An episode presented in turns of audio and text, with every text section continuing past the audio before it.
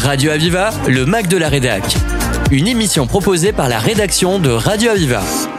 Bonjour à toutes et à tous, une émission tout à fait particulière aujourd'hui qui va intéresser chacun puisque nous allons parler de mobilité et de, de futur de la ville en termes de mobilité de la ville et de la métropole.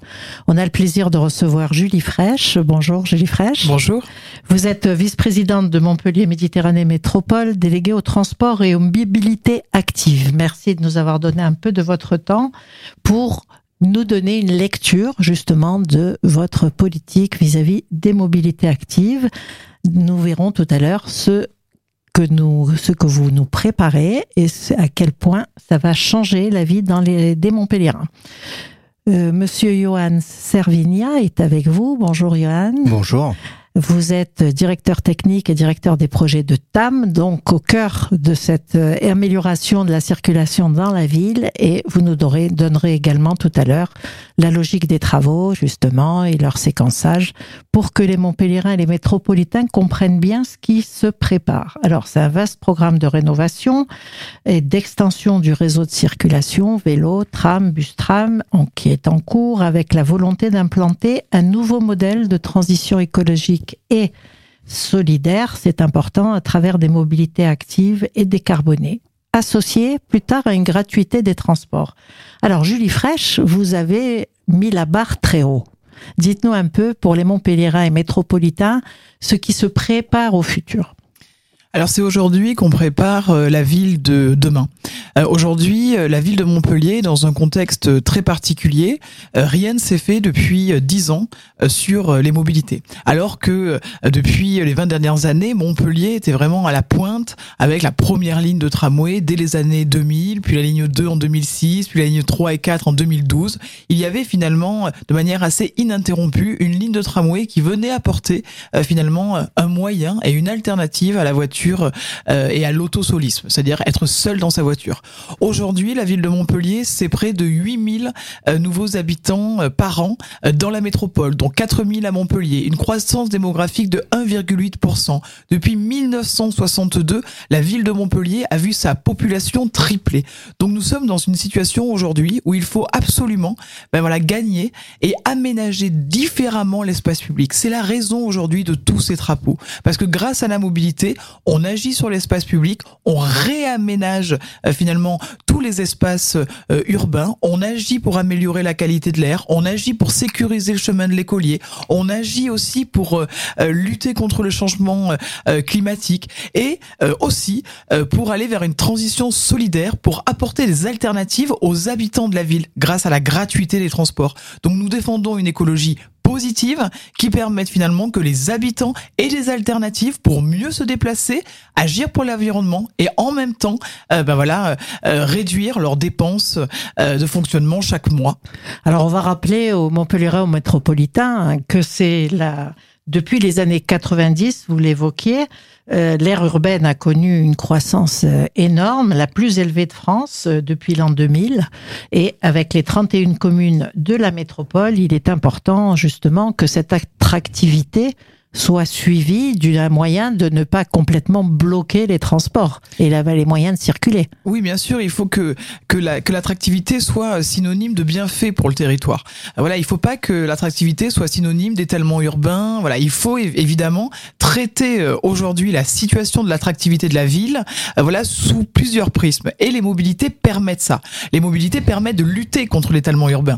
Euh, les mobilités permettent d'envisager la ville de demain et donc aussi d'agir sur la qualité de vie. Et un des éléments, euh, euh, voilà, enfin vraiment un des éléments euh, extrêmement importants de cette stratégie, c'est aussi de réduire, voilà, la pollution de l'air. Aujourd'hui, nous faisons partie des métropoles les plus polluées de France. Nous avons été identifiés dans les dix territoires urbains où la pollution, que ce soit les NOx, les émissions de gaz à effet de serre ou les particules fines, étaient les plus importantes. C'est un mal finalement invisible. Aujourd'hui, il y a 48 000 morts prématurées par an en France à cause de la pollution de l'air. Si on fait une règle basique par trois, c'est près de 300 personnes qui, sur le territoire euh, de la métropole de Montpellier, meurent à cause de l'air qu'ils respirent. C'est hallucinant.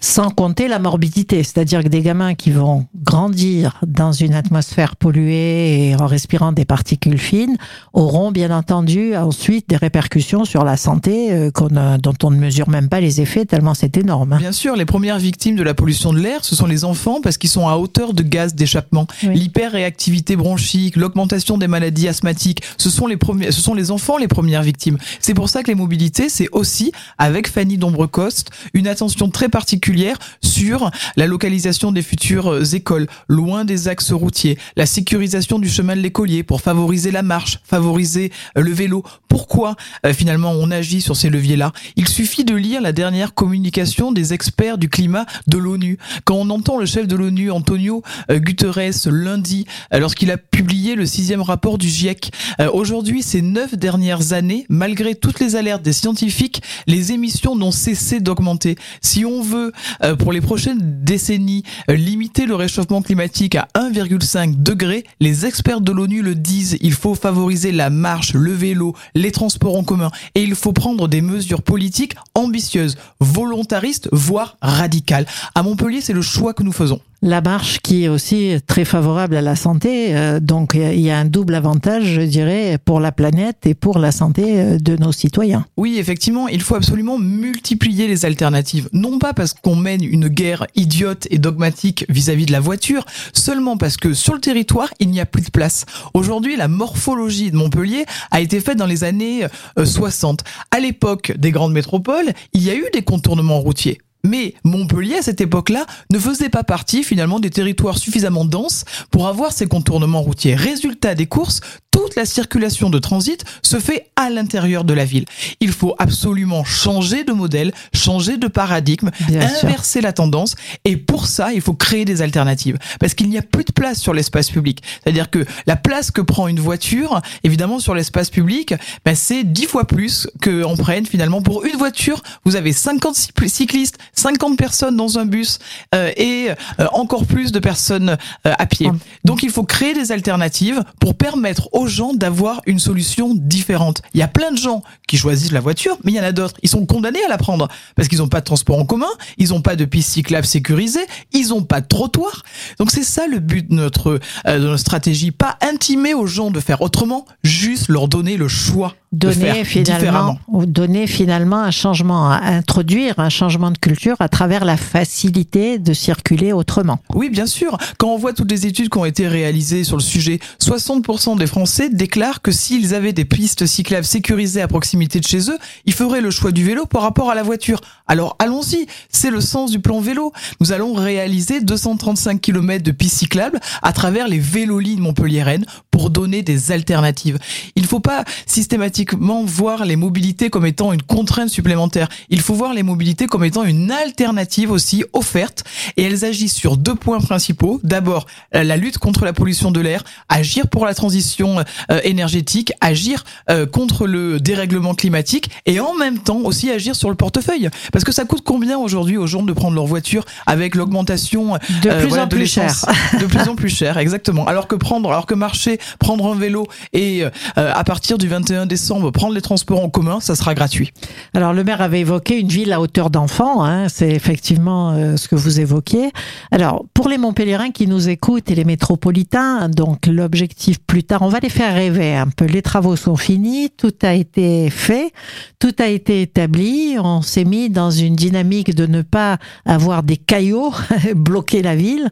Alors euh, ça veut dire qu'à ce moment-là, ils vont avoir les cinq lignes, les pistes cyclables, les bus tram, donc du choix. Et bien sûr la marche à pied, donc du choix pour se déplacer sans rupture oui, bien sûr, il faut euh, imaginer la ville de demain. Pour ça, il faut l'imaginer avec des mobilités euh, alternatives et décarbonées. C'est la future ligne 5 de tramway. C'est l'extension de la ligne 1 qui viendra relier euh, la gare Sud de France à la gare Saint-Roch. c'est cinq lignes de bus tram qui vont desservir 10 communes hors ville-centre, hors Montpellier. Et donc, ils vont permettre à des gens qui habitent Castries ou Cournon-Sec de pouvoir rejoindre la centralité en 30 minutes. Alors qu'aujourd'hui, il leur faut une heure et demie en transport en commun. Ils vont prendre un bus tram et ensuite arriver dans Montpellier et euh, enchaîner sur le réseau de tram de Montpellier s'ils vont dans Montpellier. Oui, bien sûr, on le voit dans n'importe quelle ville quand vous voyagez dans une grande métropole, euh, vous n'avez euh, qu'une seule option. Surtout, vous vous dites, on laisse la voiture dès qu'on arrive et ensuite vous utilisez les transports en commun. C'est beaucoup plus agréable Ouais, pour visiter une ville et ça participe aussi de la qualité de vie de ses habitants. Alors c'est un changement total hein, de paradigme, de culture pour les Montpelliérains et métropolitains. Ils y viennent hein, quand même. On voit de plus en plus de gens en vélo, on voit de plus en plus de gens dans le tram aussi. Alors la gratuité des trams, c'est pour favoriser ça. C'est pour que justement on donne un petit, un- un- une petite accélération de ces changements d'habitude. Oui, bien sûr, la gratuité des tramways, euh, c'est pour que le transport en commun euh, devienne des lieux euh, de convivialité, des lieux de rencontre, des espaces publics. Voilà, aujourd'hui, le transport public, c'est surtout les jeunes ou les personnes n'ont pas le permis ou qui sont euh, finalement dépendantes. Il faut absolument euh, voilà, améliorer la mixité générationnelle dans le tramway. Pour cela, euh, ben, un des principaux freins qu'on a identifié, c'est que certaines personnes ne se sentent pas en sécurité dans le tramway. Nous aurons fin 2024 la plus grande police métropolitaine de France avec euh, 43 effectifs qui vont assurer la tranquillité publique dans le réseau et à partir du 21 décembre euh, tous les tramways et tous les futurs euh, toutes les futures lignes de bus tram seront intégralement gratuites pour les habitants de la métropole. Vous n'aurez même plus à valider votre titre parce que nous allons supprimer supprimer euh, toute la billettique Les dans le dans le réseau. etc. Il n'y aura plus Exactement. rien. Non, tout sera euh, dématérialisé et donc vous aurez effectivement votre passe sur votre smartphone et si vous êtes contrôlé par des équipes de la future police métropolitaine, il suffira de montrer effectivement votre justificatif parce qu'il faudra être de la métropole, de la quand même. Ah c'est ben pas oui. open bar pour tout le monde. Ah ben non, ben non, non, non, parce qu'on fait un lien très fort aussi avec la redistribution. La gratuité des transports, c'est une politique de redistribution euh, pour des gens qui participent euh, à l'effort fiscal sur un territoire métropolitain. Alors vous ça- payez des impôts, ben vous avez en face des politiques publiques ambitieuses, volontaristes et de qualité. C'est l'essence même de l'impôt, c'est de dire on, on- on paye un impôt qui est redistribué ensuite pour l'intérêt général. Exactement. Alors, ça coûte très cher la, la gratuité. Euh, Vous pouvez nous rappeler un peu l'investissement que ça représente euh, pour la métropole? Oui, c'est un choix euh, politique qui est qui est fort. Euh, alors nous saurons exactement euh, voilà le coût de la gratuité une fois qu'elle sera mise en place parce qu'il faut Oui, aussi sûr, évaluer le, le le le coût des hors métropolitains voilà qui continueront à payer hein, et on est une ville très attractive, il y a énormément de de touristes euh, voilà qui qui viennent chez nous. Donc on a évalué la gratuité entre 30 et 35 millions d'euros par an. C'est un choix politique est assumé et c'est un engagement que Michael Delafosse a pris euh, au début de sa campagne des municipales. Julie Fraîche, euh, on le voit, les objectifs sont clairs. L'objectif est tout à fait louable. Pourquoi avoir commencé tout en même temps? C'est la question que posent beaucoup de gens. Euh, sinon, on aurait fini en 2050. Parce que je crois qu'aujourd'hui, euh, il y a urgence. Voilà. Voilà. il y a urgence pour euh, euh, pour agir pour le climat. Il y a urgence pour agir pour la transition énergétique et surtout, on, il y a urgence aussi à respecter nos engagements de campagne. Nous avons fait campagne sur la réalisation de la ligne 5. Nous avons fait campagne sur les bus trams, sur la ligne 1, sur une ville apaisée, une ville respirable, une ville à hauteur d'enfants. Ce sont tous les engagements publics, voilà, qu'a pris Michael Delafosse. Et Michael Delafosse est un homme politique en fait qui euh, respecte les engagements qu'il a pris devant les électeurs. Et il faut dire aussi, euh, voilà, je, voilà, je, je fais pas des polémiques euh, inutiles, mais rien n'a été fait lors du dernier mandat. Nous avons retrouvé la ville de Montpellier dans une situation, voilà, que nous n'imaginions pas. Euh, la ville de Montpellier est totalement congestionnée parce que avec avec une population qui ne cesse d'augmenter, nous accueillons 10 habitants de plus chaque jour. Comment depuis des années, hein, depuis des Bien années. sûr, depuis, Ça de- veut de- dire- depuis, de- depuis à peu près l'an 2000. Depuis l'an 2000, on a une croissance démographique à peu près autour de 1,8-2%. si vous ne créez pas des alternatives à côté et que à côté de ça, la population ne cesse d'augmenter, bah, mécaniquement, la congestion est structurelle. Alors pour les gens qui ne justement n'ont pas l'habitude et ne font pas le- la relation, 10 nouveaux habitants par jour, ça veut dire euh, des crèches, euh, des écoles, des tracés de route, euh, donc de la viabilisation, etc. C'est un gros, ça a un gros impact sur la gestion d'une municipalité qui doit se gérer transversalement. On peut pas s'occuper d'une chose et puis après, dix ans après, de l'autre. Bien sûr, c'est la vision de Michael de la Fosse. C'est une ville apaisée.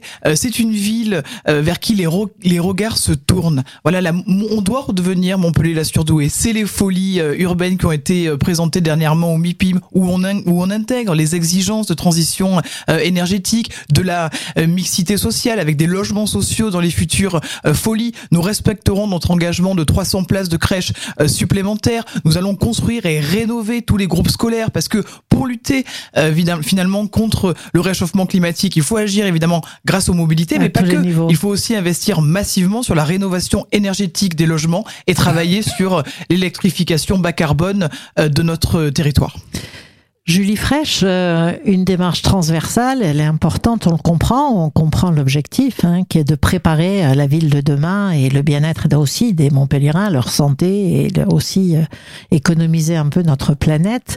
il y a en parallèle, je vais m'adresser à vous deux, vous avez aussi voulu rénover les rails et les gens ne comprennent pas pourquoi ça se fait en même temps et c'est important de préciser ce qui se passe avec ces rails. Ben déjà, je vous remercie de me laisser l'occasion de, de l'expliquer parce que c'est vrai que je, je, je, comprends très bien effectivement cette, cette critique. D'un côté, on invite les gens à prendre les transports en commun et de l'autre, on fait des travaux sur le réseau. Au secours. Ils, se dire, ils sont fous. Je vais vous l'expliquer parce qu'en fait, on, on était arrivé à une situation où il y avait 20 casses de rails par an. Qu'est-ce qu'il faut attendre? Il faut attendre l'accident voyageur? Il faut attendre des morts sur le réseau avec un accident grave. Parce qu'en fait, un réseau, euh, aujourd'hui, nous avons 117 stations de tramway, nous avons 100 km de rails, nous avons un patrimoine tramway exceptionnel. L'Europe nous l'envie. Quand vous allez à Berne et à Bâle en Suisse, vous avez exactement le même nœud ferroviaire que devant la gare Saint-Roch. On est un modèle euh, voilà de ville tramway partout en Europe. Il faut donc préserver notre patrimoine ferré. Et donc, quand nous sommes arrivés, nous avons découvert une situation ubuesque quand des réseaux comparables comme Nantes et Grenoble consacraient 800 000 à 900 000 euros par an pour entretenir le réseau, nous n'en consacrions que 200 000 euros par an. Résultat des courses, nous étions arrivés à un niveau de vestusté où si nous n'engagions pas une rénovation ambitieuse de notre patrimoine ferré, nous allions à l'accident voyageur. Donc nous avons consacré une enveloppe de 70 millions d'euros sur la rénovation des rails, euh, des systèmes d'information euh, et des appareils de voix que la TAM mène euh, tambour battant parce qu'on les presse pour que ça soit le plus rapide possible et le moins impactant pour les usagers des transports en commun. Alors justement, Monsieur euh, Johan Servigna, euh, les choses dont quelque chose dont les chacun n'est pas conscient, c'est que l'oreille ça s'use, ça s'use vite et avec des conséquences importantes. Dites-nous un mot sur cette nécessité là de déjà technique de, de pourquoi on, on doit rénover.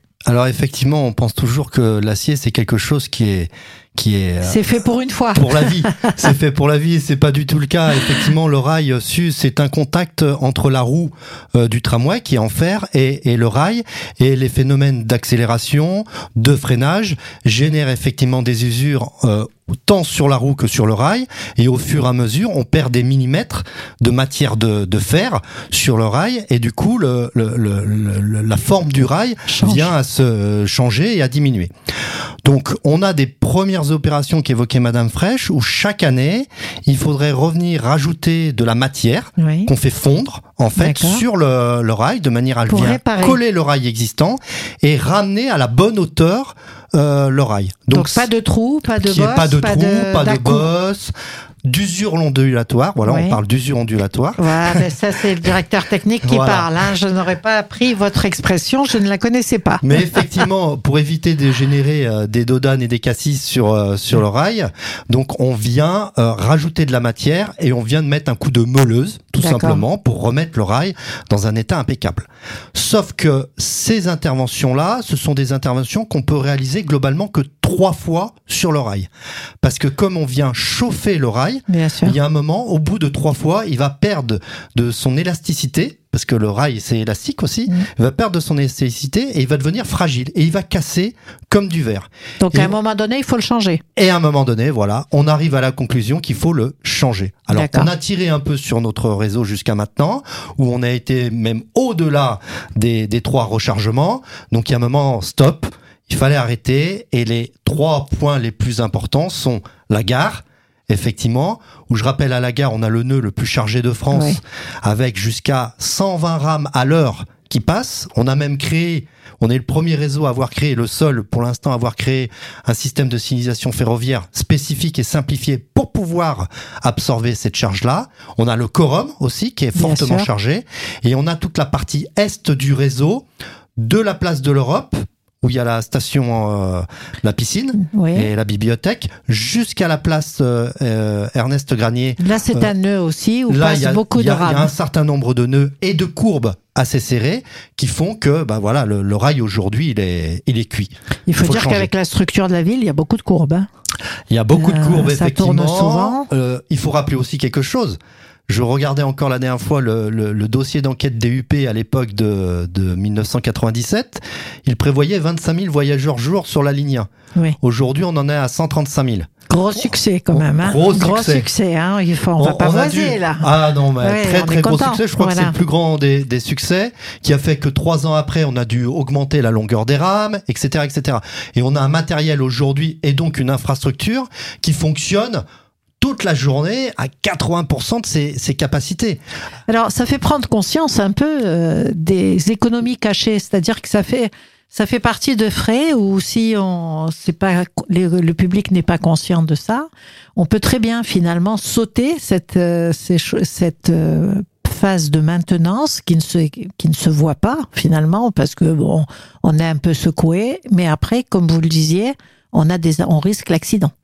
Oui, effectivement, c'est vrai que c'est des, des, des travaux peu valorisants, Ouais. euh, j'ai envie de dire euh, politiquement, parce que on va Ouais. pas inaugurer, euh, enfin voilà, la, la bonne rénovation des rails. d'inaugurer chaque chaque rail là. Non, mais par contre, on, on essaie de faire Pourquoi régulièrement des, des opérations Ouais. voilà, pédagogiques. Pour, on a fait une opération, une conférence de presse pour montrer Ouais, j'ai comment ouais. recharger euh, le rail, parce que c'est des choses d'ailleurs qui sont passionnantes. Parce qu'il faut aussi parler de toutes ces femmes et hommes euh, qui travaillent pour les travaux publics. Ah, Moi, j'en ai vu un, c'est impressionnant. hein. voilà, C'est d'une lourdeur, c'est impressionnant. Oui, puis c'est aussi des hommes et des femmes qui sont passionnés. Enfin, c'est Ouais. des parcours aujourd'hui, euh, enfin voilà, de formation, euh, voilà, technique et tout, euh, où il y a plein d'emplois euh, et où on fait des choses euh, fabuleuses. On travaille beaucoup avec la fédération euh, régionale des travaux euh, euh, publics. Euh, Enfin voilà, qui euh, effectivement valorise euh, voilà tous ces travaux euh, sur le rail, euh, le génie civil, les ouvrages d'art, euh, le travail sur les réseaux, les canalisations. Parce qu'on parle euh, aujourd'hui de la rénovation des rails,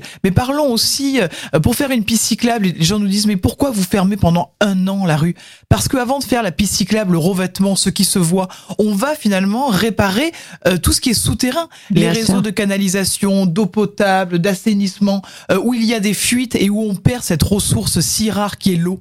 Voilà, ce sont des travaux invisibles, mais ce sont des travaux finalement qui participent à la qualité de vie des générations futures. Donc, assurer la ville de demain. Oui, On exactement. ne fait pas seulement ce qui se voit. Non, surtout Donc pas, et c'est pas le rôle d'un politique. Voilà, donc c'est important. Ça fait plaisir d'entendre des politiques qui s'engagent sur le futur, y compris sur des choses invisibles. Julie Fraîche, je vous remercie infiniment pour cet éclairage. Il était précieux. Je pense que chacun comprend maintenant cette vision. Donc, euh, dans quelque temps, vous nous le disiez, on va circuler tranquillement en multimodal euh, entre vélo, bus, bus tram. C'est votre objectif. Les villes de la métropole, les communes de la métropole sont euh, adhèrent à cette euh, démarche. Oui, la stratégie euh, mobilité, la gratuité des transports sont euh, le plan vélo sont des dispositifs qui ont été votés à l'unanimité des maires de, de la métropole et la stratégie mobilité concerne les 31 communes, pas seulement la ville de Montpellier. Merci Julie Fraîche, en Merci espérant qu'ainsi Montpellier reste la surdouée. Je rappelle que vous êtes vice-présidente de Montpellier Méditerranée Métropole, déléguée au transport et aux mobilités actives. Cette émission sera complétée par une seconde émission où nous découvrirons les aspects techniques et le maillage et le séquençage des travaux à l'intérieur de Montpellier et de la métropole. Ces émissions seront disponibles en podcast sur le site de la radio. À bientôt sur cette antenne. À bientôt, merci beaucoup. Radio Aviva, le Mac de la Rédac. Une émission proposée par la rédaction de Radio Aviva.